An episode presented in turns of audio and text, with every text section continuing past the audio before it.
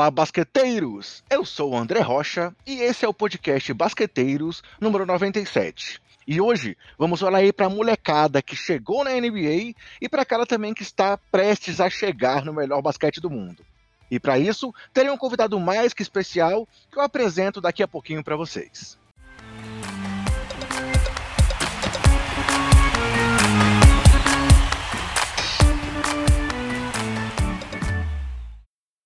Bem, galera, como eu falei, é, nessa edição a gente vai abordar a corrida pelo prêmio do calor do ano, e para isso a gente vai se basear aqui na última, é, no último ranking da própria NBA, ela solta o ranking semanal, e aí para poder partir de alguma base, eu vou trazer os nomes na ordem que eles estão nesse último ranking, e depois vamos fazer uma, uma análise também sobre a questão dos principais nomes especulados aí nos mocks do próximo draft, do draft agora de 2021.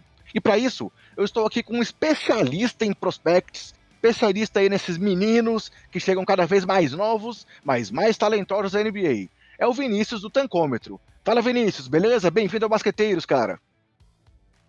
Fala André, bom dia, boa tarde, boa noite, né? A gente não sabe que horas é que as pessoas vão ouvir o podcast, então é sempre importante fazer a saudação tripla aí. Obrigado pelo convite, sempre um prazer e, cara, pô, vi, já ouvi vários podcasts seu, me amarro, acho que você, você manda muito bem, então um prazer estar, tá, fazer uma honra estar tá participando aqui contigo. Só fazer uma correção que é importante, né? Senão o pessoal vai achar que, que é verdade, né? Eu não sou especialista, não. Eu sou, eu sou um curioso, eu sempre falo isso, eu sou só um curioso, sou o cara que gosta de, de assistir, de ver os prospectos há muito tempo, né? E torcedor do Bulls, da época de Jordan, né? E que pegou a fase áurea e depois pegou quase 20 anos de, de, de sonho, né? Então, é, cara tem que gostar de draft, né? Tem que gostar de, de esperança. Então, é, é, o meu caso. Mais pro curioso do que pro especialista. Tamo, junto, tamo junto nessa aí também. Sou viúva do Jordan, né? Como os haters costumam falar. É, mas assim, a modéstia é sua. Você é especialista? Sim. Galera, mas então antes de entrar para o assunto principal, a gente vai falar aí dos calouros desse ano e os calouros que devem chegar no próximo ano, vou só dar aqueles recados gerais para você. O nosso podcast está disponível nos principais agregadores, como Anchor, Castbox, Google, Apple. Também estamos no Deezer e no Spotify, sempre com o nome Basqueteiros. Além disso, temos nosso trabalho nas redes sociais, sempre com o nome Basqueteiros e o nome do usuário BasqueteirosNBA, sendo o Twitter nosso principal canal de comunicação com vocês. A outra novidade recente é o nosso trabalho retomando de um formato diferente no YouTube. É, já soltamos quatro vídeos por lá. Estamos dentro do canal 3.5, que é um canal aí de variedades que vai ter vários programas sobre assuntos diversos. É, e a nossa intenção é que a partir da próxima semana, toda quarta-feira, saia um vídeo novo do Basqueteiros por lá. Já estamos com uma produção semanal lá dentro, mas agora também queremos fechar uma data fixa para a divulgação do podcast. Então, se você também curte ver um pouco sobre NBA no YouTube, vai lá, é, inscreve no canal, ativa o sininho. Se puder, dê um, dê um like nos nossos vídeos anteriores também, porque tudo isso ajuda muita gente lá para poder ter acesso e chegar a cada vez mais pessoas usando lá o os cálculos, as métricas do próprio YouTube. E o último recado, que é aquele de sempre, que é o último, mas não menos importante, é que nesse ano, é, a partir dessa temporada, nosso conteúdo também está sendo publicado dentro do portal Jumper Brasil. Todos os podcasts estão saindo lá. Então, se você, além de querer se manter bem informado sobre o basquete como um todo, quer um outro caminho para acessar o conteúdo aqui do Basqueteiros, é só ir lá na página do Jumper. Ufa! Falei muito, mas acho que consegui falar de tudo que era importante. E aí, Vinícius, pronto? Vamos falar aí da NBA do futuro? Seja pelos calouros desse ano ou porque ainda vai chegar na liga? Vamos sim, André. E, pô, massa. Achei é, multiplataformas, né? É, muito legal, muito legal o seu trabalho. Vamos lá, vamos contribuir Valeu. um pouquinho. Valeu, obrigado.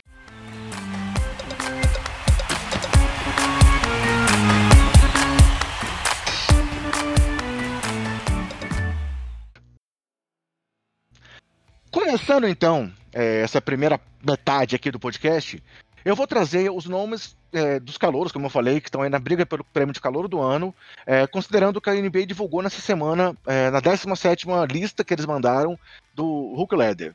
Primeiro, o nome que tem liderado a lista há um bom tempo é ainda o nome de Lamelo Ball. o Lamelo vem aí nessa campanha surpreendente para muita gente, para não dizer para todo mundo do Charlotte Hornets.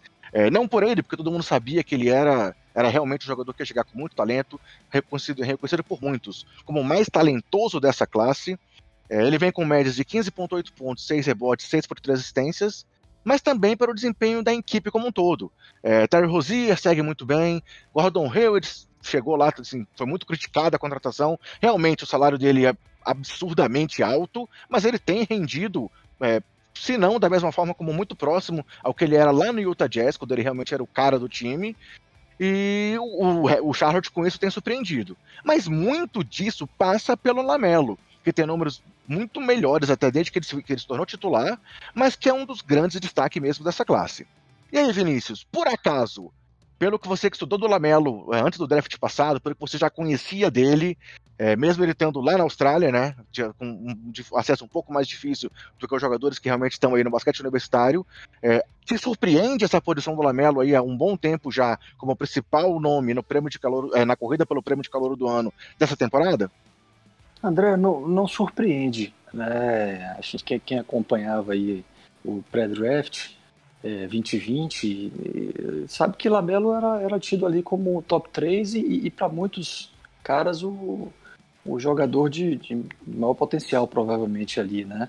Chance de, de estrela. Esse, esse draft 20 foi um draft é, que a gente diz, né? O topo não era um topo tão, tão destacado, né? Um draft muito profundo, com, com muitos role players que a gente vai ver por muitos anos na NBA. O topo não era um topo com nomes é, né, super concorridos, né, como a gente viu em drafts anteriores. Mas o Lamelo ali no, nesta situação, neste cenário, era, era um dos nomes de fato mais destacados. Então, para mim, não é surpresa. O que, o, que me, o que me surpreendeu, e aí puxando um pouco de todo o histórico, todo o scouting que, que tinha dele, é que assim, duas coisas eram muito críticas no jogo dele, né? Não estou nem dizendo que não são mais, mas que ele, ele de fato mostra um número diferente, né? É, um era a seleção de chute, né? Ele, tá bom, jogava no basquete australiano, num time muito fraco lá, e, e de fato chutava de qualquer lugar, qualquer momento. Então, esse era um, um essa questão do chute é uma, um, um, trauma, vamos dizer assim, que ele carrega já desde a sua formação, desde de menor, né? Seleção de chute é a mecânica de chute. De chute. E quando você olha os números dele, é, primeiro você vê um jogador muito mais contido, claro, porque ele está é, num cenário ali, como, como você falou, com alguns scorers, né? Como o Hayward, como o Rosier, e isso ajuda ele ficar um pouco mais contido, esquema.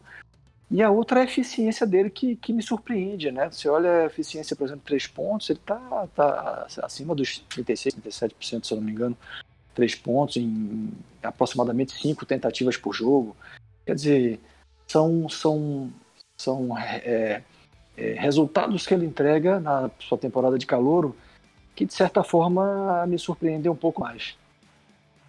E ele, tá, assim, ele realmente está convertendo muitas bolas de três, né? Apesar da média dele ser uma média de duas bolas de três convertidas, que não é uma média baixa, claro que não é uma média top da NBA, mas também não é uma, uma média baixa, ele chegou aí a, a, a fazer várias bolas de três num primeiro tempo de partida é, contra o Toronto Raptors, naquele, no jogo em que o time do Hornets fez o, o recorde da franquia em 16 bolas de três no primeiro tempo. Teve até uma bola muito marcante que ele deu uma finta, assim, girando o corpo na frente do. Como chama, cara? Esqueci agora no, o jogador do Raptors. É... Não, não. Camisa 24. Norman Powell. Ah, ele deu uma finta no Norman Powell, que foi uma finta impressionante. O Powell passou voando, ele deu um 360 assim e fez o arremesso e converteu. Então, realmente, a seleção de arremessos dele tá me surpreendendo. Algo que a gente não via no irmão dele quando chegou na NBA, né? Ele realmente também tá mostrando pra gente que quando diziam que ele era o melhor dos irmãos Ball, acho que não era mentira, né? Sem dúvida. E, e a, a, aí algo que sim já era esperado que é a, vamos dizer assim, a capacidade, de, capacidade dele de ser um triple-double machine, né? Uhum. Ele, ele, ele já vinha com, pela altura que tem, com uma característica de bom reboteiro, né? É, claro, já a principal a dominância dele no passe, na criatividade no passe, isso o cara nasce com esse dom, né? É difícil você você de fato conseguir desenvolver nesse nível que ele tem. É, e ele de fato tem aí né, uma, uma, uma estatística, traz uma estatística de seis, acho que está com cinco pontos alguma coisa de, de assistência, quase seis, seis é, rebotes, quase seis assistências, como você colocou no início, né? É, então, assim, ele flerta com os três pontos, com, os, com o triple-double, é, com certa constância, né? Ele fez um, a, o jogador mais jovem, se não me engano, a, a fazer um triple-double, Superando e... o irmão dele, inclusive. Exato, exatamente. E, e flertou, assim, fiz um, deu uma rápida olhada, assim, teve pelo menos cinco jogos é, nas contas que eu fiz que ele ficou muito próximo, muito próximo. Inclusive o, o jogo, se eu não me engano, imediatamente anterior ao que ele fez, é, no dia anterior ao que ele fez, ele, ele fez 12 pontos, 10 rebotes e 9 assistências. O triple-double foi contra o Hawks, né? Contra New Orleans Pelicans, ele fez ele ficou a uma assistência de um triple-double. Então ele seria, na verdade, dois jogos seguidos back-to-back com triple-double. E isso, de certa forma, já era um pouco esperado esse, esse potencial de triple-double machine. Legal. Seguindo de frente, então, aqui na lista, o segundo nome, que é um nome que por muito tempo não esteve aqui nesse top 3 da, da, da, lista da NBA, mas que recentemente, além de ter se transformado numa máquina de posters é, tem sido mais efetivo ainda no time do Minnesota Timberwolves, foi a primeira escolha do último draft, Anthony Edwards. É, na temporada, as médias dele são de 16,2 pontos, 4,1 rebotes, quase um roubo de bola, é, só 38% de aproveitamento nos arremessos e 31% nas bolas de três. É, ele, assim, aparentemente diferente do Lamelo, não tem conseguido aproveitar assim, as melhores oportunidades e tem realmente, até pelo que o time do Minnesota necessita, tem chutado bastante. Ele tem ali é, quantos arremessos por jogo? Tinha anotado uh, mais, quase 16 arremessos por jogo, o que é um número bem grande ali, apesar de ser o primeiro escolha do draft, é um número bem grande para um calouro. Mas ele subiu então na lista, como eu falei, ultimamente ele tem jogado bastante. É, entre as, dois, as duas últimas listas da NBA, ele teve uma média de 27,3 pontos por jogo, por isso ele subiu é, da terceira posição na anterior para a segunda, já nessa. E é um jogador que, é, para o que o Minnesota está precisando, assim, claro, o time precisa de muita coisa, mas a contribuição dele encaixa bem no que o time precisa, né, Vinícius? Sem dúvida, sim. Ele, ele, ele, ele veio pra, da, da, da, do college né, com com algumas preocupações, né? Preocupação com o fio dele de basquete, com o desejo, né? Com, com a vontade. Uhum. Essa questão da seleção de chute, que continua sendo um problema, como você colocou as médias, né? É... E gaps defensivos, né? Então, assim, é... esse, esse, é um, esse é um jogador que, de certa forma, tem performado nessa temporada de calor, tem confirmado, confirmado seus, seus déficits, né? É, seleção de chute é, não é boa, né, de fato, e tem, tem, tem melhorado na defesa, mas tem muitos gaps defensivos, né? É, uma coisa que, que assim, acho que ele vem numa crescente enorme, de fato, vem, vem se destacando muito bem, ganhando mais espaço. Mas uma coisa que me chama a atenção é que assim, uma coisa, um ponto que sempre foi visto como forte foi o, a compreensão física dele e o atleticismo. Uhum. Né? Uhum. Ele, é, ele tem aquele combo de físico e, e, e, o, e, a capacidade atlética. E o que me chama a atenção é que assim, ele chuta muito pouco free throw, né? muito pouco lance livre. Ele, se eu não me engano, está com menos do que três lance livres por jogo. E é um cara que, pelas condições físico-atléticas, né, estilo de jogo, é, poderia, poderia ser mais agressivo é, nessa infiltração e, naturalmente, acaba tomando as faltas. Né? Então eu, esse é um número que, que me chama a atenção. Assim, a, a, pouco, ele chuta pouco free throw, recebe pouca falta no garrafão e talvez tenha um, um lapso de agressividade ali do que se esperava. Pode ser, porque ultimamente muita gente tem saído da frente dele também, né? Como o Robert Covington, que saiu Verdade. no pôster, mas se você vê a imagem ah, assim, em movimento, o vídeo, você vê que ele realmente, o Covington pulou para dizer que tava pulando, né? Então, é, brincadeiras à parte, mas é, realmente é, é, ele tem uma agressividade, mas, sei lá, realmente parece que falta esse essa dominância, apesar das enterradas absurdas, essa dominância que poderia gerar assim, um número maior de, de lances livres, de faltas e lances livres, concordo com você. Mais alguma coisa sobre o Words que você quer trazer, não? Não, não, é isso. Só quero dizer mais uma coisa, tá vendo, galera? E o cara fala que não é especialista nessa molecada. É, seguindo em frente, então, aqui na lista da NBA, o terceiro nome, que é eu, a grande surpresa dessa lista já há algum tempo, e que na semana passada era o segundo, mas perdeu aí a vaga para o Edwards é, nessa semana, é o Emmanuel Quickley do New York Knicks. Certamente, pelo que a gente tem visto ultimamente, a maior estilo desse draft. É, eu, não, eu não lembro exatamente a posição que ele foi selecionado, você lembra? Ele foi o 25. Pois é, assim, um jogador ali ainda de primeira rodada, mas que muitos times deixaram passar. E que tem aí nessa temporada até agora médias de 12,8 pontos, 2,3 rebotes, 2,4 assistências, mas que são números enganosos, porque eles não mostram a real contribuição que ele tem tido nesse time do Knicks. É, e é um time do Knicks treinado por Tom Thibodeau, que é um cara que historicamente não gosta de calouros. Eu e o Vinícius sabemos muito bem disso. Uhum. Como que o Butler sofreu para conseguir um espacinho ali no começo da carreira com o Thibodeau, e a gente vê hoje o Butler, o grande jogador que ele é, né, se tornou ainda lá em Chicago e ainda continua sendo até hoje, mas ele é um cara que não gosta de calor, você vê, por exemplo, a questão do Obi-Topping, apesar de vermos uma temporada absurda do Julius Randle, o Topping meio que está fora da, da, da, rotação, perdendo a vaga pro Taj Gibson, que já não é mais aquele jogador do tempo, do tempo de Chicago, mais uma chance de citar o Chicago Bulls, Vinícius, em sua homenagem. Mas é, mas é... é um queridinho, né? É o queridinho de Thibodeau. Pois é, mas é o queridinho galera. dele. Ele leva para todo lugar que ele vai e, assim, o, o Topping, melhor jogador do, do college, não, não, tem minutos em quadra. E o Quickly conquistou ele de uma forma que ele tá conseguindo esses minutos, já roubou muitos minutos aí do Tiliquina, que é um cara que ainda tá deixando a desejar lá em Nova York, mas que era, em, em tese, na rotação, um nome que estaria à frente dele. E né, por isso é o terceiro lugar ainda nessa corrida do prêmio de calor do ano. E aí, Vinícius, Quickley também te surpreendeu? Ou você era aquele cara que sabia que o pessoal estava vacilando de não pegar ele nas primeiras posições do draft? Nada, não vou, não vou ser mentiroso aqui para não ser desmentido em público. Cara, André, é, Quickley total surpresa para mim. Veja, eu acho que o Quickley ajuda a reforçar a lenda, aquela lenda, entre aspas, jogador de Kentucky normalmente surpreende na NBA. Apresenta números melhores do que no college. É, isso aí vem, vem. Você pode citar Devin Booker, você pode citar o próprio Tyler Hero, entre outros, assim. É impressionante.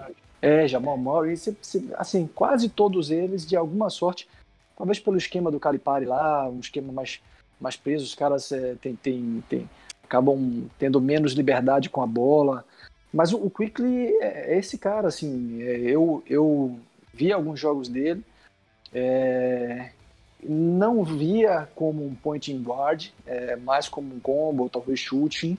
É, realmente é um cara que, que, que, que, tinha essa capacidade de, de criar o arremesso, mas bastante surpreendente. Eu confesso que na, na noite do draft, mesmo em 25 lá no finalzinho do, do primeiro round, eu achei um, um, uma. Achou que o Knicks estava nicando de novo. De certa, é, de certa forma, achei um reach, né? Achei, achei, achei, achei, exagerado. Ele é um cara que eu via como o segundo round. Não, não, não, não seria não draftado, mas seria segundo round. E eu, eu, eu taxei ele, não sei nem se cheguei a escrever, mas é, taxei ele, assim como o Isaiah Stewart, que saiu, se não me engano, 16 ali do, do Detroit.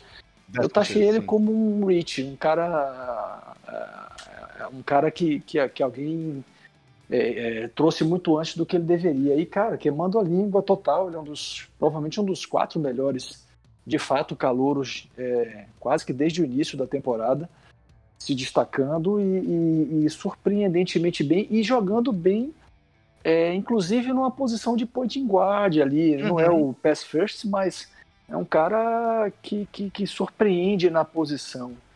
E o floater dele é animal, né? O floater dele é, é, é, já é já é nível AA. É, realmente é muito avançado. Então, realmente não tem como dizer que eu não tava que, que, que, que eu apostava e tal, foi total surpresa.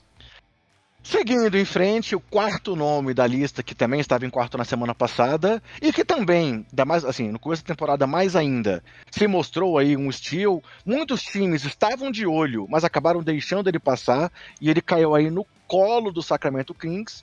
É o Tyrese Halliburton, que surpreende muito também pela postura, pela liderança e por chegar ali na NBA já como um cara que está conduzindo, conduzindo assim, é, é, junto com os grandes nomes, os astros do time, conduzindo o time na campanha que o Kings tem tido até aqui. As médias dele são de 12,7 pontos, é, 2.6, ou desculpa, 3.5 rebotes, 5.1 assistências, 1.3 roubos de bola, 47% nos arremessos, 42% nas bolas de 3. E, como eu falei, essa questão da postura é uma coisa que tem surpreendido muito. Era um nome até que dizia-se que o Bulls estava entre a lista de possíveis nomes do Bulls, né, Vinícius? Mais uma vez, aproveitando para citar aí o nosso uhum. time, é, mas que acabou passando e caiu no colo do Kings. E que também podemos dizer que o Kings mandou muito bem, conseguindo ele nessa terceira posição, né? Sem dúvida, sem dúvida. Ele, é, o draft era meio aberto, né? Como não tinha o topo tão forte, mas eu, eu via em Mox Halliburton na quinta posição, acho que quarta era difícil, mas da quinta até a décima quinta. É, normalmente dentro da loteria. E de fato foi um steal. Quando caiu para o Kings, eu disse, poxa, aí, aí eu, eu de fato apontei como um, como uma, um potencial steal.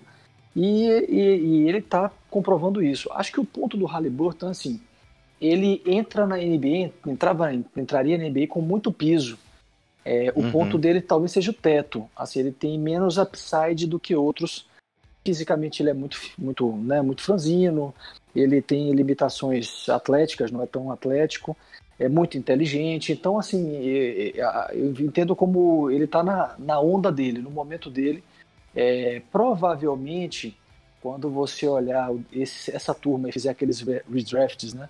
É, daqui uhum. a três, dois, três, tá, provavelmente quatro, cinco anos, é, eu não sei se ele estará é, entre os cinco, entre os talvez entre os dez, é, porque você tem caras com muito upside aí. O próprio Patrick Williams, não sei se a gente vai citar no Bulls, mas uhum, ele sem dúvida tem muito piso. E é, trazendo um pouco do que eu enxergava ele lá no, no college, é, ele, uma coisa que ele é, sempre teve e continua tendo é, vou chamar de aversão ao garrafão, ao contato físico.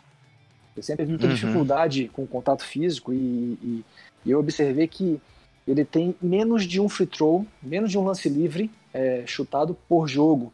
Isso. Metade dos jogos que ele fez, se eu não me engano, se não metade, mas quase metade, ele não teve nenhum, não chutou nenhum lance livre sequer.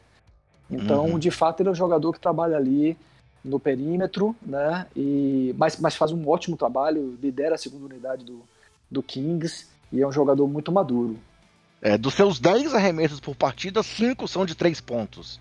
É um caminho aí muito, muito presente nessa NBA moderna, né? Mas realmente, uma ótima observação que você trouxe aí sobre o Halliburton. Podemos seguir em frente então? Vamos lá. O quinto nome da lista da NBA nessa semana, que era o sétimo semana passada, e realmente ficou lesionado por um tempo e volta aí para tentar brigar para subir nessa lista e poder brigar pelo prêmio, é James Wiseman, pivôzão lá do Golden State Warriors, que nessa temporada tem médias, deixa eu só abrir aqui a média atualizada dele. Que eu tava com a média errada, estava aqui desatualizado. James Wiseman tem médias de quase 12 pontos, 11.8, 6 rebotes com um aproveitamento de arremessos de 52%, 36 nas bolas de 3, né? Apesar de tentar só uma por partida, é um número bom ali para um pivô, e um toco por jogo. E o Wiseman é aquele jogador que chegou na NBA com uma, uma grande interrogação, né? Tinha um talento muito esperado, um talento muito reconhecido, mas muito, muitos poucos jogos para a gente poder analisar e realmente enquadrá-lo em alguma posição, até mesmo na hora de fazer os, os mocks da temporada passada. É, mas ele realmente no time do Warriors não vai ser um principal nome, mas já teve jogos de boas atuações. É, você concorda que ele realmente, agora quando retornou, subiu um pouco nessa lista, mas realmente ainda está longe de chegar perto aí desses outros quatro que a gente citou até aqui, Vinícius? Tá longe, André. Ele é, assim, tem, tem é, toda toda toda a discussão sobre o Wiseman no pré-draft era sempre polêmica, né? Ele acha que joga, acha que é jogador de perímetro, né? Quando ele talvez seja, seja um, né, um, um, um, o tipo do Reed Runner, né? É, uhum. é você escolher hoje nessa NBA moderna jogadores é, pivôs atléticos que, que, que, que, se deslocam bem na quadra e, e, e atuam ali no lobby, né, na, na, na, na, na posição da enterrada ali e tal. É, isso é, é, é, de certa forma, é jogar uma pique alta fora né, nesse, nesse modelo atual. Ele foi parar no Warriors, de fato não seria o, o jogador mais provavelmente mais importante, um dos mais importantes ofensivamente, mas ele tem demonstrado um pouco do que, do que já se esperava, né? Um jogador extremamente atlético, atributos físicos estão ali, o chute não está, é como você falou, esses 36% de três pontos, ele chuta uma bola, hum, e acho que um, um, ponto dele importante, até pela maturação, a maturidade como jogador, é o excesso de faltas, né? Ele acaba ficando, joga poucos minutos, joga 20 minutos, e ele faz muitas faltas por jogo, né? Tem mais de três uhum. faltas é, de média por jogo, então isso acaba tirando minutos deles, dele. E eu acho que é isso. Eu não sei se, se, se talvez olhando no futuro, fatalmente o Warriors se arrependa de ter gastado uma pique tão alta com ele. Haviam rumores de que Chicago poderia tentar uma troca para que ele fosse para lá. É, a, a, minha impressão é de que era porque o Chicago tinha esse receio de apostar no Patrick Willis numa posição 4, por isso que tentou tanta movimentação, tanto trade up quanto trade down lá na noite do draft. É, só para saber, se acha que ele encaixaria no time ou realmente ele ia brigar muito ali com o Edel Carter por minutos, por posição? O que, ah, você eu acha? não acho. Não, não acho. Eu, eu acho que quando eu vi esse rumor, eu, eu, eu não acreditei muito. Uhum. Achei que era mais jogo dessas coisas que rolam, tem muito muito desse, desses sopros aí para ver se cola alguma coisa, né? Muito sai dos próprios times, né? O próprio Orioles, uhum. essa pique estava ali tentando de tudo, né? É. Tentou captar algum super estrela, somar com alguma coisa. Então, eu acho que o Warriors atacou para todo lado e eu acho que estava mais nessa linha de rumores ali por parte do Warriors. Até porque, apesar de ele não estar tá indo bem, o Carter, é... eu sinceramente não, não, via, não, não via e continuo não vendo uma grande evolução um grande upgrade entre o Wiseman é, sobre o Carter, sinceramente. Então, eu nunca fui um, não fui um fã dele durante o processo do pré-draft do Wiseman. Continuo não sendo. Tomara que ele tenha uma ótima carreira, mas não sou um grande fã. Beleza. O próximo nome da lista, para mim, é um nome que ainda oscila muito, que é muito natural por calouro, mas que chegou a ser jogador da semana da Conferência Oeste, é, Leste, lá na semana do dia 15 de fevereiro. É o Sadiq Bey, do, do Detroit Pistons, que até aqui na temporada, de novo, eu abri aqui a página desatualizada de estatísticas. Não sei se você tem elas atualizadas aí, mas deixa eu procurar aqui.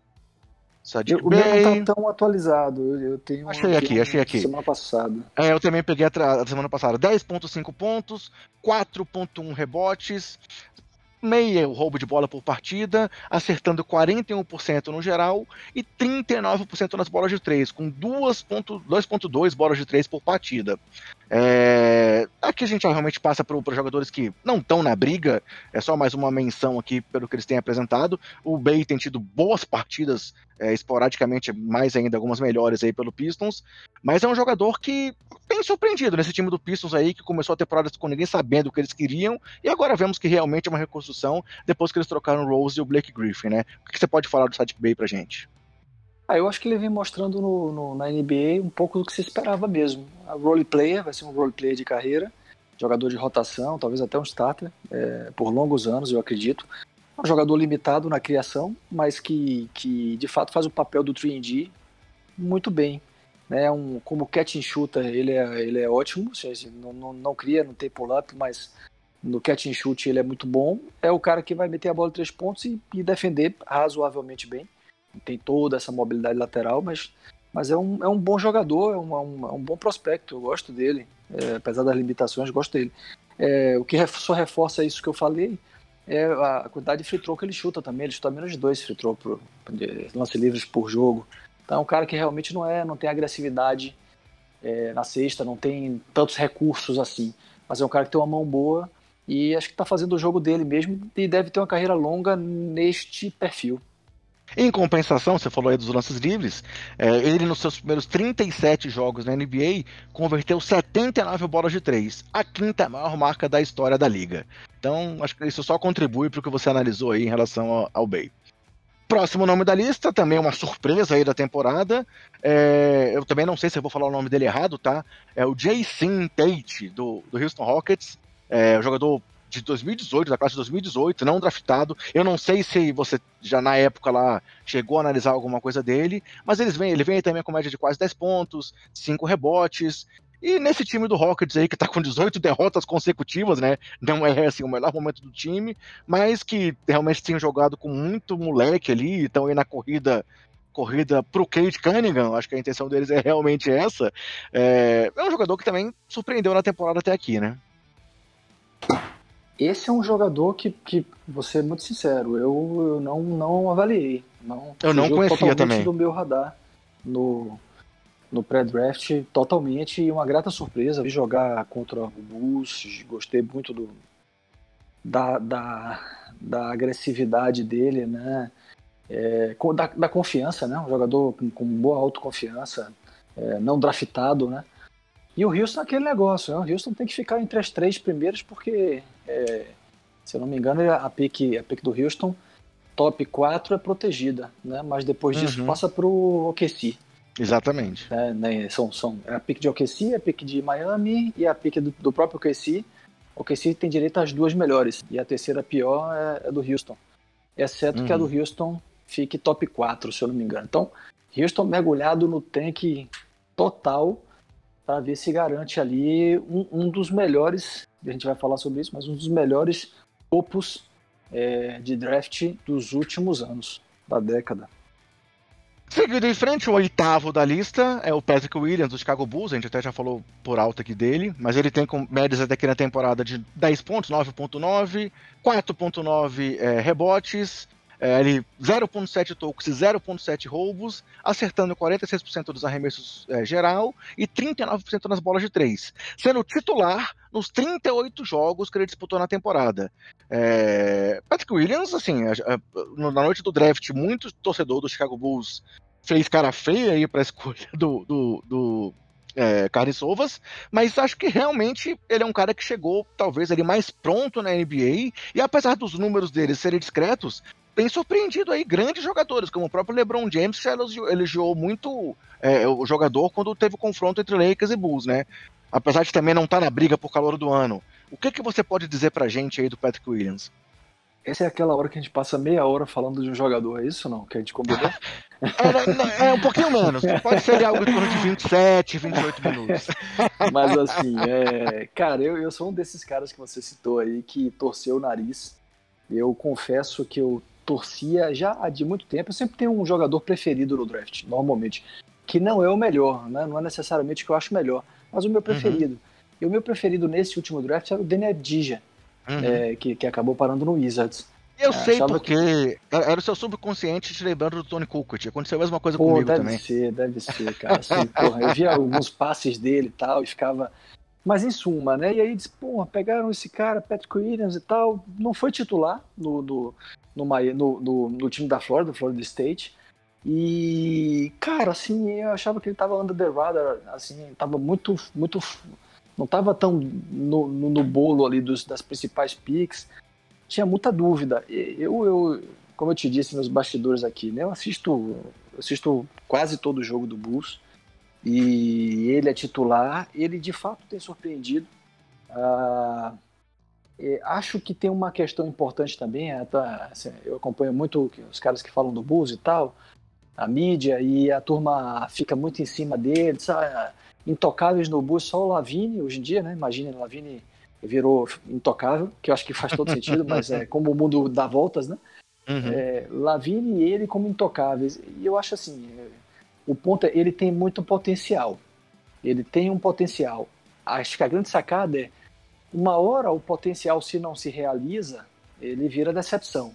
Então, uhum. o que, que, eu quero dizer com isso? É, de fato, ele é discreto né, no, nos jogos, é, mas mostra muita maturidade. Ele é o segundo jogador mais jovem de toda a NBA. Ele era o segundo jogador mais jovem no draft, né, o mais jovem era o Poku, Pokushevski, do OKC. E uhum. o Pokushevski agora tá, saiu da J-League, né, voltou para para o OKC, então é o jogador mais jovem da, da liga, e depois é o, é o Patrick Williams. Uhum. Não parece nem fisicamente, porque ele é muito desenvolvido fisicamente, e nem mentalmente. Ele é Sim. muito maduro, muito, muito contido. É, e, e pô, tá chutando, é, chuta pouco, né, acho que duas bolas por, por jogo, mas 39%, chuta acima do que se esperava, inclusive no college. É, tem que se soltar um pouco mais. Defensivamente, ele é melhor off-ball, ele é muito inteligente, inclusive ofensivamente também no cut e tal, do que, do que on-ball. É, ele não tem tanta mobilidade lateral assim quando ele pega um jogador mais leve, ele, ele de fato perde a passada. É, e eu acho que a, a, questão dele é talvez em três anos, se ele de fato tiver uma curva de crescimento, ele pode ser talvez o melhor jogador, até um dos dois ou três melhores jogadores dessa classe. Mas é, meu medo é, é que assim a turma infla muito, mas num, num, o potencial a turma louva até o momento em que você já deveria virar realidade. Vi de casos como Markkinen no Bulls, né, que se imaginava unicórnio e tal, e hoje eu olho e falo, pô, role player, jogador unidimensional, que vai chutar bem pro tamanho e tal. O próprio Wendell Carter Jr., nos primeiros dois anos, eu dizia, pô, esse cara vai ser um muito maduro, um jogador dominante, apesar de, de, de não ser tão alto tal pro pivô, é, inteligente no passe, mas você vê que ele tem enfrentado dificuldades, então é, acho que a, a, grande sacada é o Patrick Williams de fato evoluir, né? Aí, uhum. aí é, um, é um ponto. Mas é uma grata surpresa. É, ele, vamos ver qual caminho que ele segue, né? Legal. Seguindo em frente, então, o nono nome da lista é o Desmond Bain, do Clippers. Ou, oh, desculpa, do Grizzlies. É, eu li, eu tava lendo aqui e falei o nome errado. É. É, que vem com médias nessa temporada de 9,5 pontos, é, 1.7 bolas de 3, é um número bem é, é relevante dele, né? 44% nessas bolas de 3, 48 nos arremessos e quase 90 ali nos lances livres. É, é um jogador que também está com quase uma, um roubo de bola por partida. Claro, também não está na briga, mas o que, que você pode comentar para a gente aí do Bane, Vinícius? É um jogador que eu já esperava que ia fazer um papel muito interessante, que vinha com muito piso. Né? Um jogador maduro. É, agora não me recordo se ele foi no, no college júnior ou sênior, mas um jogador bem maduro, um jogador que eu já esperava que tivesse uma boa carreira, provavelmente terá uma boa carreira longa como um role player, jogador talvez de rotação. Disparou no Grizzlies, que é um time muito legal, que tem aposta em vários caras jovens de qualidade. Acho que ele está bem, bem alocado ali. Então, para mim, não é surpresa, não. Eu já imaginava que ele teria um bom papel como um 3D, típico 3D. E é essa a função dele. E fechando a lista, é um jogador que tem só 12 jogos na temporada, também do Houston Rockets, é, que veio aí nessa, nessa, reformulação do time pós Harden ter mais espaço é, com a molecada jogando. É o Kenyon Martin Jr., que para mim é o grande, grande mérito dele é ser filho do pai dele.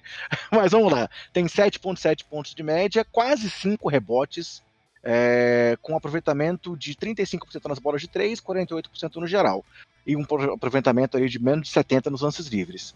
Kenyon Martin é, realmente pode ter espaço na NBA ou é só esse momento aí do Rockets que ele vai conseguir um espaço maior, mas depois vai ser um jogador ali só de complementação de elenco, Vinícius? André, eu vi pouco dele e eu tô muito na sua linha, né? Quando eu vejo esses caras, quando eu vejo esses caras eu fico triste, né? velho, né? Pois é. Velho, cara, pô, eu te entendo. Tem, tem um cara, deve ir pra NBA, talvez no segundo round, é o, é o filho de Von Harper, Von Harper Jr. Uhum. Cara, pô, aí você vê assim, pô, um dia desse eu tava assistindo o cara, agora você tá vendo o filho já maduro, assim, então, pô, a gente tá ficando velho. Então, esse, eu, não, eu confesso que não acompanhei ele muito no college, é de fato, mas conheço pelo, pelo sobrenome. É, não sei se. Quando, quando ele foi escolhido, para mim foi uma surpresa. E eu não sei, não consigo ainda avaliar se ele vai ter uma carreira mesmo. É, tomara que sim, né? Siga o legado do pai aí, que foi um jogador que, que eu particularmente gostava muito. Legal. Vamos então pro próximo draft? Vamos aí para a parte que você estava aí esperando para chegar realmente nesse podcast? Vamos.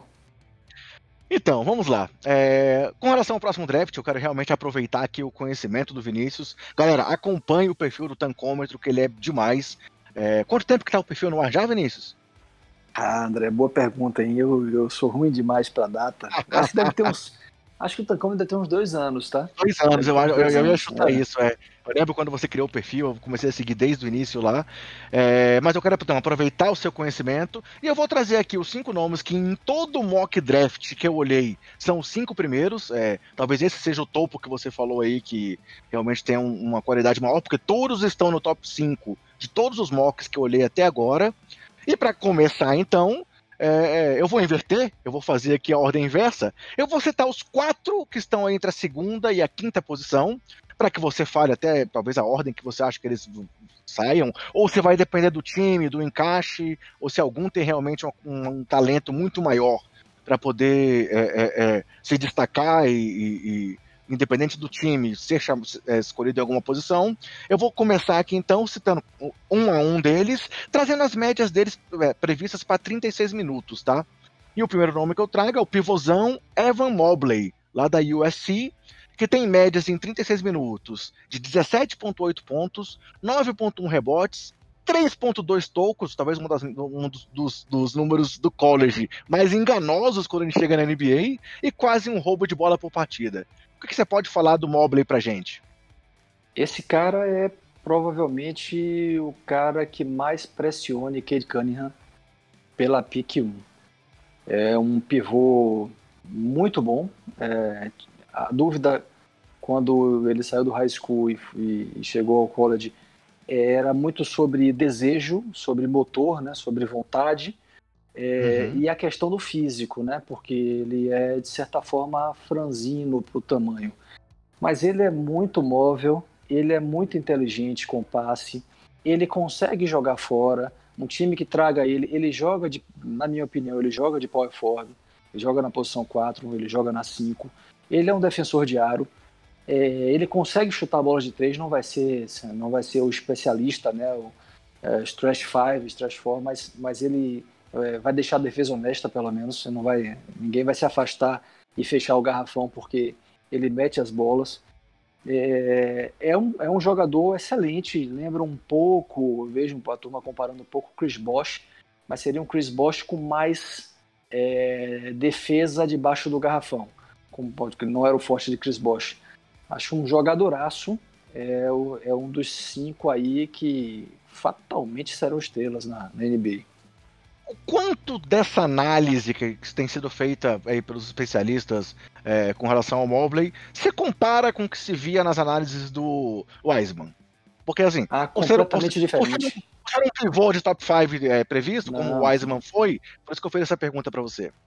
Eu não, eu não chego a dizer polos opostos, porque senão você tinha que, que como o Wiseman era reconhecido pelo físico e pela capacidade atlética, Aí você dirá, pá, então o Mobley de fato é um jogador muito inteligente e tal, mas no Atlético não, ele tem um atleticismo interessante, mas uhum. não é a característica dele, ele é um jogador muito, muito com muitas skills, muitas habilidades debaixo do garrafão, é, com um, um, soft touch, uma, um, um, toque é, né, para colocar a bola no aro muito suave, né? Talvez você, você vê o pivô um pouco mais grosso, ele é de fato muito, muito, é, é, como é que eu posso dizer, é, habilidoso, né? Ele tem muitos moves e, uhum. ao contrário do Wiseman, é isso, né? Ele, ele é um jogador que defende bem, é um jogador que passa muito bem. O Wiseman nunca foi reconhecido como um jogador que pudesse contribuir do, do ponto de vista do, do passe e da assistência. Sim.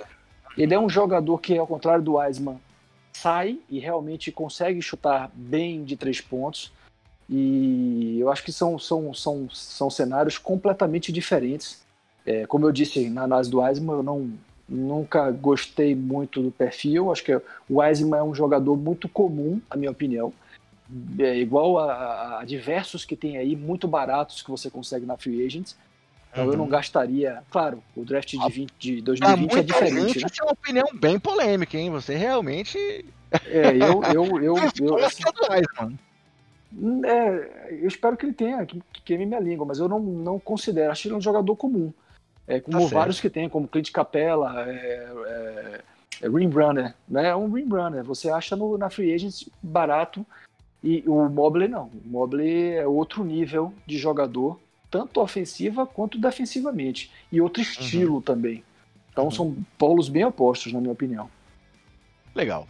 Próximo nome aí dos outros desses quatro da segunda ordem aqui do próximo draft, pelo, pelos mocks que eu analisei, é o Jalen Suggs, armador aí de Gonzaga, que tem médias para 36 minutos de 18,4 pontos, 7,1 rebotes, um, um, número muito bom para um armador, né? 5,8 assistências e 2,5 roubos de bola. O que, que você fala pra gente aí do armador de Gonzaga, cara? A primeira coisa que eu, eu, eu te disse, né? Todo draft eu tenho um queridinho. Né? Ele é o meu queridinho nesse draft. De novo, não, não quer dizer que seja o melhor cara. Apesar de eu dar uma insistência, dar uma insistida e tal, volta e meia, eu lanço um Twitter. Eu quero que alguém é, print lá para o dia que de fato ele né, for melhor que os outros. Ah, pô, esse cara aqui via isso antes, né? Mas é muito mais vontade, talvez, do que a realidade. Mas Deixa eu dar aquela é... cutucada agora, então. Melhor armador de Gonzaga desde John Stockton? Cara, pô, John Stockton é, é, relembra, relembra os tempos áureos que eu assistia muito basquete e é difícil até comparar, né? Eu adoro John Stockton. Mas são estilos completamente foi diferentes, só, né? Mas foi só uma provocação, foi só uma provocação. Boa, Lembrando, foi só para lembrar que o Stockton era jogador de Gonzaga. Era de Gonzaga, exatamente. É, na época eu achava que, que, que para mim Gonzaga era, era, era o rei do Baião, né? Não, não conhecia college. Então, mas assim, o Suggs é, é fantástico. Eu, eu sou muito fã. Ele tem. Ele é um cara extremamente agressivo em direção à cesta. Ele é um cara two-way player, ele é um cara que ofensivamente é, é muito agressivo. Tem um bom chute, o chute voltou, tá mais pedestre agora, voltou ao estado, ele começou o college com chute com percentual muito alto, na casa dos 40%. Ele agora está mais próximo dos 30 e alguma coisa né, 30, 32, 31, 32, 33, que acho que é o nível dele, nunca foi reconhecido no high school como um, um grande chutador, mas ele deixa a defesa honesta, ele é muito agressivo em direção à cesta, ele tem uma ótima visão de jogo, talvez ele não seja um, um, um point guard puro, talvez mais um combo, mas é um cara que defende muito bem, é, é, até exagera na busca pelo, pelo roubo e acaba às vezes caindo na, na, na naquela, naquela finta que, que ele acaba deixando a defesa desguarnecida, mas é um cara que eu particularmente gosto muito pelo por um, um eu diria um pimentinha a mais, ele tem aquele que, sabe, aquele desejo de, de vencer e, e, e, de entregar que, que, por exemplo, eu não vejo no que de Cunningham. Né? Eu não sou crítico não, nem hater de Cunningham, muito pelo contrário, eu acho que ele é, é realmente o melhor jogador do, do draft mas o, o, sabe aquela história da vontade assim do, do sangue nos olhos eu, eu gosto uhum. muito do jogador assim aquele jogador que tipo precisar né, enfrentar os cinco jogadores sozinho ele vai sem receio então acho que esse que a mais esse esse é o, é o tempero a mais que ele tem que me deixa realmente empolgado esse é o cara que eu gostaria muito de ver liderando o Bulls adoraria que o Bulls conseguisse de alguma sorte mágica é, ficar numa pick 3 ou trocar alguém e tal, e, e trouxesse ele para liderar o, o, time. Vamos lá, pelo que eu pesquei aqui até agora, então você já comentou que o Kate Cunningham é, é, é, é, o maior talento, falou que o Mobley é o cara que tem mais chance de tirar, brigar com ele pela primeira posição, e que o Suggs é seu queridinho. Temos então até aqui o seu top 3 do draft? Diria sim, acho que os caras que rivalizam são provavelmente os dois caras que você falará, falará que é o, os, os, dois caras do, do da, que estavam na G-League, né? Exatamente, é o Green exatamente. e o Kuminga. Beleza. Então, o próximo nome é o Jalen Green, é, shooting guard, do, do, dessa nova, dessa nova é, regra aí que a NBA trouxe esse ano, né? essa, no, essa novidade como um todo, de ter jogadores aí na, na J-League que vão participar do draft. É, e o Jalen Green tem médias projetadas também para 36 minutos lá na J-League, de 20,2 pontos, 4,6 rebotes, 1.7 roubo de bola.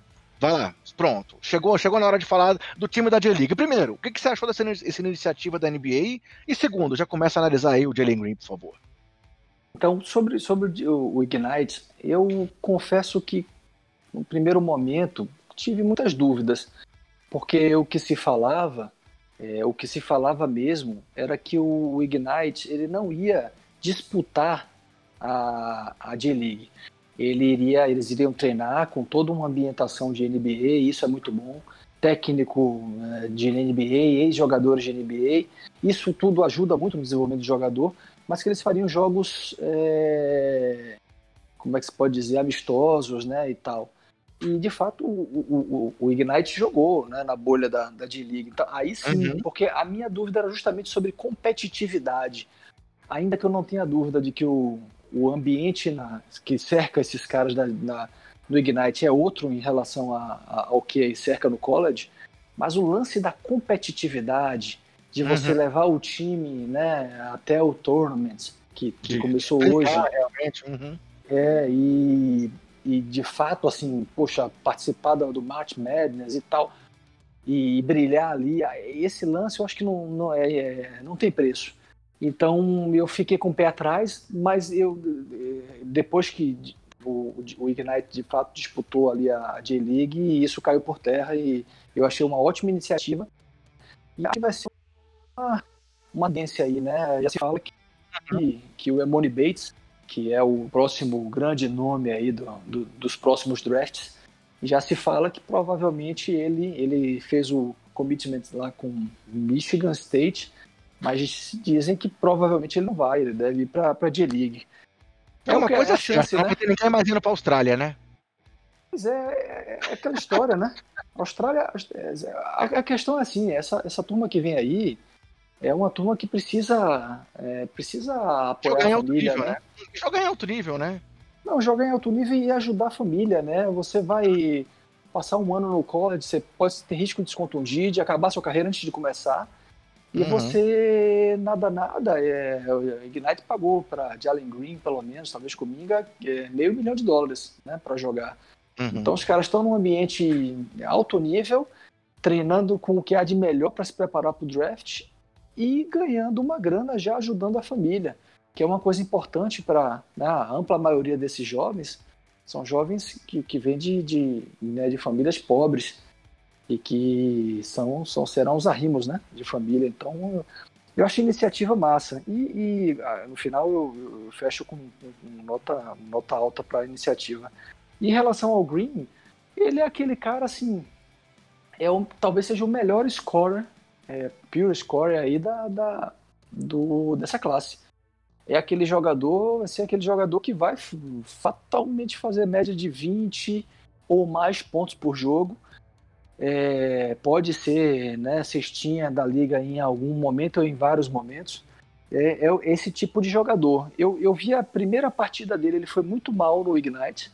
É, eu achei extremamente fominha, mas ele teve uma característica muito interessante, que eu acho que é, é um, é um negócio que eu noto assim muito subjetivo, que é de adaptabilidade e, e, de mudar o seu jogo, de se ajustar em pouco tempo. Foram 15 jogos, eu acho que 16 jogos ou 17 na, no, no Ignite. E ele, e ele evoluiu muito. É, ao contrário do Kuminga, é, o Kuminga começou arrasador no Ignite e ele não teve um bom primeiro jogo e tal, mas ele terminou à frente do Kuminga. E hoje, inclusive, nos mocks ele está à frente do Kuminga e eu colocaria também ele à frente do, do Kuminga pelo, pelo, pela reta final dele, a maneira como ele conseguiu mudar o seu jogo, ser mais assertivo, melhorou a eficiência no, no chute. É, a defesa ainda é um ponto vulnerável, não é o forte dele, é, mas a capacidade de, de tentar criar para os outros também, também não é o grande forte, mas ele principalmente na eficiência, né, e no jogo coletivo ele, ele evoluiu, então é um ótimo nome. Seguido, então, aproveitando já o seu gancho que você deu, o quinto nome, o quarto nome é o Jonathan Kuminga, ala, que também está lá na D-League, e com 36 minutos tem médias projetadas de 17.4 pontos, 7.9 rebotes, é, quase um roubo e mais ou menos um roubo, ou quase um toco e pouco mais de um roubo por partida. Emenda já a análise do Kuminga, então. Kuminga é aquele cara fisicamente muito preparado, é o ala provavelmente um combo forward, né? Deve jogar de small forward ou de power forward, porque fisicamente ele é muito. Ele já tem o físico da NBA. É, me surpreendi na J-League com a. Acho que de modo geral, né, todo, todos que acompanham se surpreenderam, porque ele não era visto como um cara com um passe é, avançado. E ele mostrou em vários momentos um, um ótimo nível de visão de jogo e de passe é, se for ponto alto para mim. O ponto a se observar dele é o chute, né? Não que ele tenha uma mecânica quebrada, mas ele teve dificuldades no chute de longa distância. Então ele é um jogador, é um jogador que precisa desenvolver o chute para alcançar o teto no final. Mas é um, é um cara é, fecha esse top 5 aí muito bem. Eu acho que são cinco potenciais estrelas por muitos anos na NBA. Pegando então o principal nome desse top 5 que a gente trouxe, é Kate Cunningham, é, armador lá de Oklahoma State, tá com médias projetadas por 36 minutos. Sempre lembrando disso, eu tô projetando para 36 minutos. De 20.6 pontos, 6.4 rebotes, 3.7 assistências, 0.8 tocos e 1,5 roubos de bola. Vai lá, Vinícius. Fala então do nome que todos preveem como a primeira escolha do próximo draft. É um jogador bem diferenciado, né? Ele era ele ele era ele não era point guard, ele era um wing, era um small forward pela altura que ele tem, acho que 6'8, se não me engano. E ele foi alocado ali. Ele tem uma visão excepcional, é, tem um jogo fantástico, cria seu próprio arremesso, cria para os outros. É um jogador pro time total, é, defende razoavelmente bem. É, é um jogador completo. É aquele jogador que, que se ele observa que está no mismatch, ele vai fazer um, um, um vai jogar de costas pro garrafão, é, né, para aproveitar ali um jogador mais frágil. É, se não, ele vai chutar de três pontos, chuta bem. Então, não tenho o que falar mal. Eu, eu fiz uma, um Twitter, não tem muitos, muitos dias, é, talvez algumas semanas, é, com o ponto fraco, vamos dizer assim, de cada um. É, eu não que eu ache a melhor estatística do mundo, mas a, o assist por turnover dele, turnover ratio, né? E você divide a quantidade de passes, de assistências pela quantidade de erros dele é, é negativo, né? É menor do que um. Ou seja, ele não consegue nenhuma assistência é, para cada passe errado, para cada erro. Né? Ele, ele tem uma média de aproximadamente 3,5, sem, sem ser por 36 minutos, né? 3,5 assistências por jogo e erra 4,5 bolas. Claro, ele está num time que é que ele é o grande destaque, super dependente dele, não tem grandes caras do lado dele e isso sobrecarrega ele demais e você tem que levar em conta o cenário, né? É, mas é um, de certa forma, para um, um, cara colocado como high level como ele, é, um, essa é uma estatística do, da quantidade de erros que sempre me deixa um pouco com. É, de certa forma, com, com, não vou dizer o pé atrás, né? Mas atento, atento. Mas é um jogador totalmente diferenciado que vai ser, vai ser um dos melhores da liga, sem dúvida um nome que eu não vou pedir para você comentar, a não ser que você queira, que eu também vou te perguntar é, é, qual é o outro nome que você gostaria de comentar, mas só uma curiosidade, eu vi em alguns mocks que a sexta posição iria para o Jalen Johnson de Duck. E aí imagina, se ele subisse ali talvez para um top 5 por algum motivo, que curioso seria um top 5 de draft da NBA com Jalen Suggs, Jalen Green e Jalen Johnson. Talvez uma coisa que nunca tenha acontecido na história. Três é Jalens ali na top 5 de draft. Mas vamos lá. Última pergunta, então, sobre esse draft de 2021, é, que você pode citar mais de um nome, claro, se você quiser, é te pedir, perguntar se além desse top 5, tem algum outro nome que você queira destacar e que você veja com bastante potencial é, já entrando na liga ou potencial de teto de desenvolvimento. Só para aproveitar a deixa sobre Jalen Johnson, é, antes do, do, do, do, college começar, é, havia até a brincadeira, né? Quem é o melhor Jalen, né? Quem será o melhor Jalen, né? Suggs é, o Green ou o Johnson. É, hoje, hoje não dá mais para fazer essa, esse pool porque é batata, né? Você vai ficar ali Suggs e Green, sem dúvida. O Johnson se distanciou muito do top 5 de uhum. Allen Johnson. É um jogador que eu, eu particularmente gosto bastante. Ele era tido como um, um pointing forward, um jogador que tem uma capacidade de visão de quadra diferenciada. Na transição, realmente ele, ele tem mas na meia quadra ele não conseguiu mostrar isso. Fora que ele teve muita dificuldade com chute, né? Então, mas é particularmente é um jogador que eu gosto, acho que é um combo forward que e o chute não é, a mecânica não é, não é uma mecânica ruim. E eu, eu vejo salvação na mecânica dele. E se ele desenvolve esse chute, ele tem uma visão de jogo diferenciada, tem um porte interessante. É um jogador que eu gosto muito, hoje mais afastado do, do top 5. Eu diria que ele hoje está no final de primeiro round, lembrando que o primeiro round vai até a 14 escolha. Então, final, oh, desculpa, de loteria. loteria. Eu, eu, pensei na loteria e falei primeiro round. Final eu de loteria. Que eu, eu, eu pensei é, em, em Grizzlies e, e, e, e falei Clippers. Clippers. Exato. É, é, é, é, o elástico mental, né? mas o, mas ele, eu acho que ele hoje está ali entre a 12 segunda, ou seja, final de loteria, agora falando corretamente, e provavelmente a 15, sexta, sétima, então se afastou bastante do top 5. E aí, indo para a sua pergunta, é, esse é um draft, viu, André, que, que é, tem um topo fantástico. É, esses cinco, realmente, eu, eu aposto todas as fichas. Mas depois dos cinco, da sexta, diria talvez até a vigésima ou mais, é muito difícil de prever muito difícil. Eu acho que a gente vai ter muita surpresa. Eu acho que vai depender um pouco de fit, um pouco de preferência, porque uhum. nomes que, que antes do college começar, eles eram tidos como caras que disputariam, inclusive o, o top top 5 ali, como uhum. BJ Boston, como o próprio Jalen Johnson, como o Zaire Williams, são nomes que de certa forma decepcionaram, né? Então, pô, BJ Boston é, eu não faria isso, mas ele tá, tá cotado lá para já para vigésimo. Tem gente colocando até no segundo round. Né? O Jalen Johnson, como eu falei, escorregando para final de, de, de loteria. E, e, aí, quando eu falei BJ Boston, não estou me atrapalhando, não. Não é final de loteria, não. Final de primeiro, primeiro round mesmo. Né? Uhum. Vigésimo, quinto e tal. É, outro cara, Scott Barnes, né? É, demonstrou algumas, algumas inconsistências né, que já eram esperadas de chute. Então, é, alguns dos nomes que eram esperados como para disputar o top 10 não foram bem. O Zaire Williams era conhecido, era conhecido como um potencial grande chutador e péssimo. É, os, os hum. índices de eficiência dele muito ruim e ele é muito frágil fisicamente. Então, é, é, ficou muito embolado.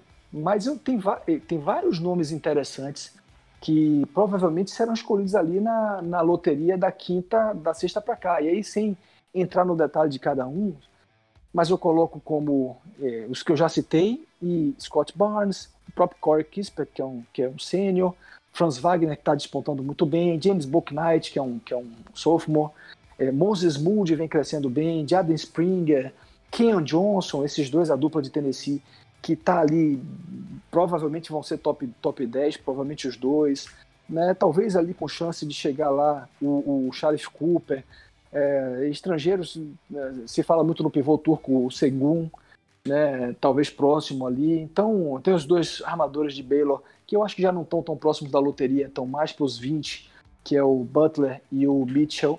Então, assim, é, Greg Brown era um cara muito falado também, já não está sendo visto tanto na loteria.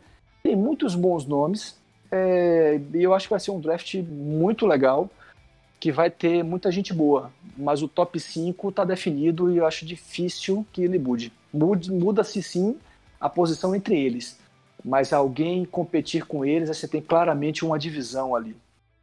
Perfeito. Então, se você joga algum fantasy da NBA, já está pensando, já é um time que está tancando e pensando no próximo draft, Espero que você tenha anotado esses nomes aí que o Felipe trouxe pra gente. Se não, dá, volta um pouquinho aí no, nosso, no, no, podcast, ouve de novo, porque essas dicas são valiosas e merecem ser anotadas. E aí, só para fechar então essa parte, eu quero fazer uma homenagem aqui aos podfathers da Podosfera Nacional, o Denis Danilo do Bola Presa, e falar da força nominal de BJ Boston. Que nome! Esse nome merece realmente estar ali na loteria do draft, pelo nome, ainda que não mereça pelo jogo. BJ Boston então, tem que ser draftado pelo Boston, aí é perfeito. Seria aí seria o... perfeito demais, meu Deus. Perfeito. Pelo menos o meme, o meme, o meme fica garantido. É verdade. Vamos então para a parte final do podcast e eu vou trazer aqui quatro curtinhas para a gente poder fechar essa edição.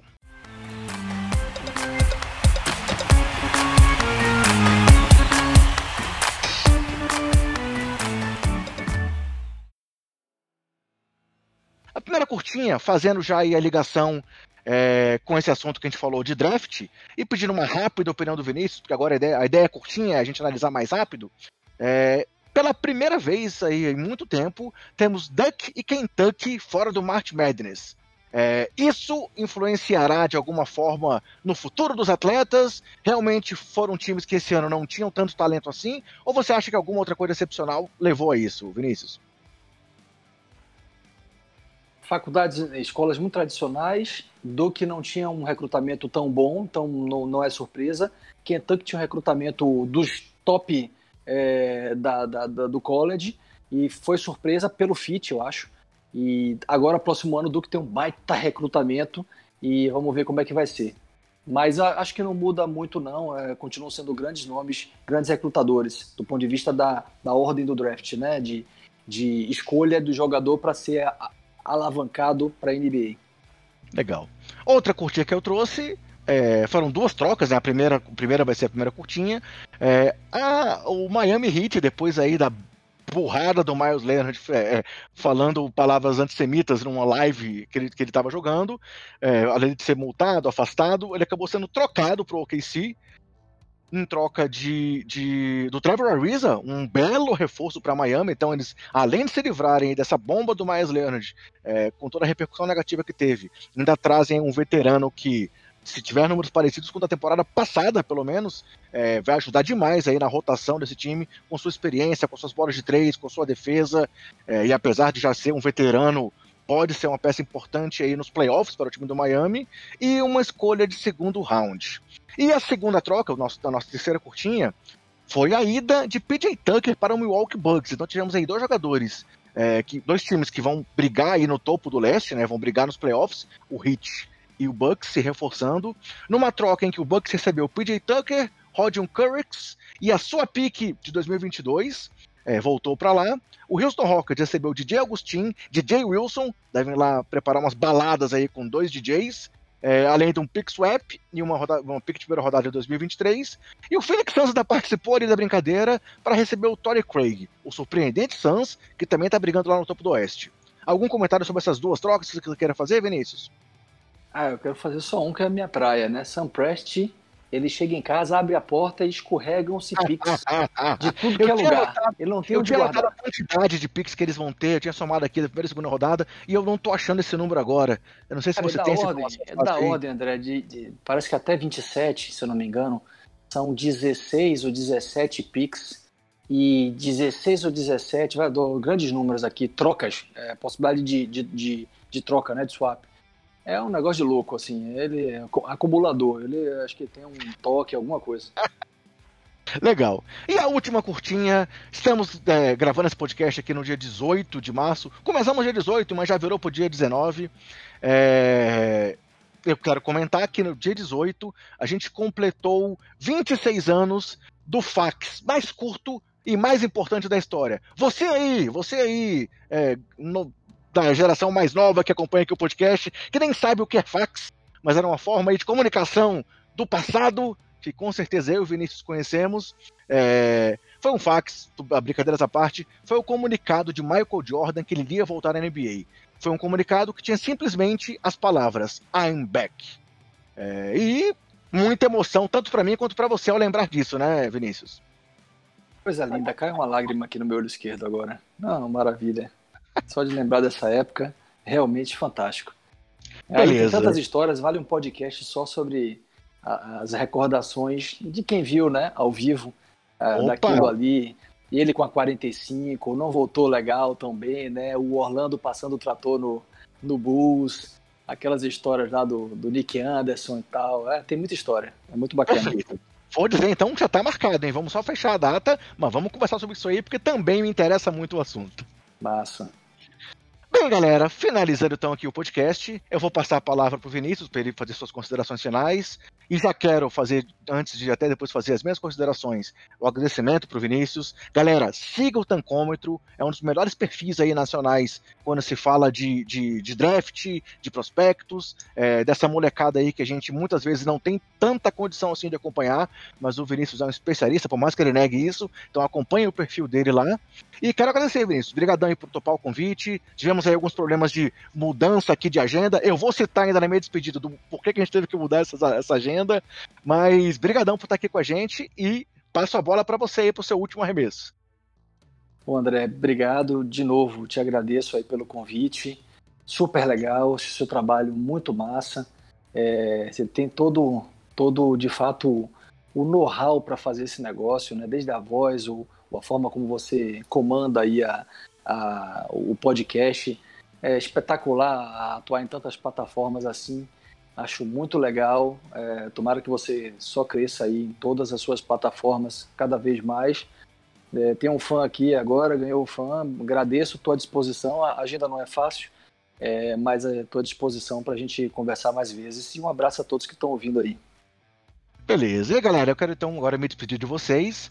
É, e fazer um comentário aqui particular, numa, na semana mais importante do ano aqui para mim, pois ontem foi aniversário do meu filho, é, foi uma das possíveis datas que a gente considerou de gravar, mas eu não podia porque era aniversário do meu filho. Amanhã, ou melhor, hoje, já é 19 do 3 agora que já passamos a meia-noite, aniversário do meu pai, e segunda-feira é meu aniversário. Então, um momento importante aqui da família, em meio a essa confusão toda aí da pandemia. Então, mando um beijo pro meu filho, mando um beijo pro meu pai, e mando para você que acompanha aqui o Basqueteiros, além do meu muito obrigado, o meu abraço, e lembre-se sempre, cuidem dos seus, se cuidem, cuidem do próximo, e até a próxima semana, pessoal. O Basqueteiros volta já já.